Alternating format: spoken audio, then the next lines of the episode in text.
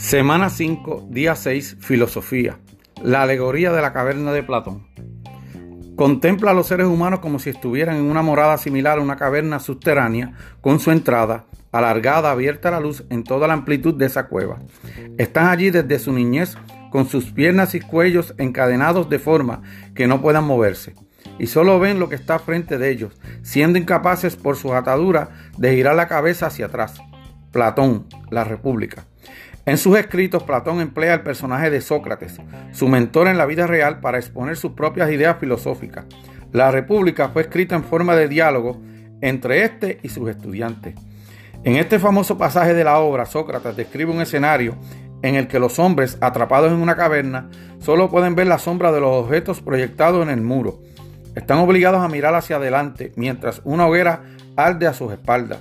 Se levantan objetos frente al fuego y proyectan imágenes que ellos identifican. Por ejemplo, los hombres de la caverna pueden creer que están viendo un libro, pero lo que contemplan en realidad es la sombra del libro que hay detrás de ellos. Cuando un hombre escapa de la caverna para ser testigo de la verdadera naturaleza de las cosas, primero le hace daño el brillo del sol y le confunde los objetos físicos.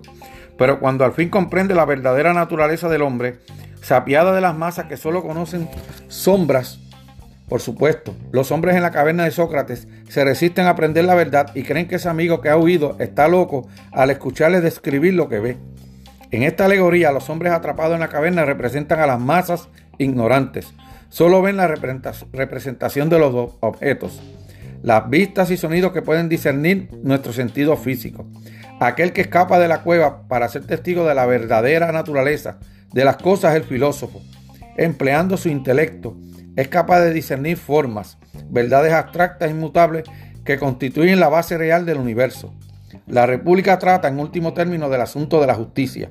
Platón pensaba que uno debe saber lo que es bueno para poder, poder establecer lo que es justo.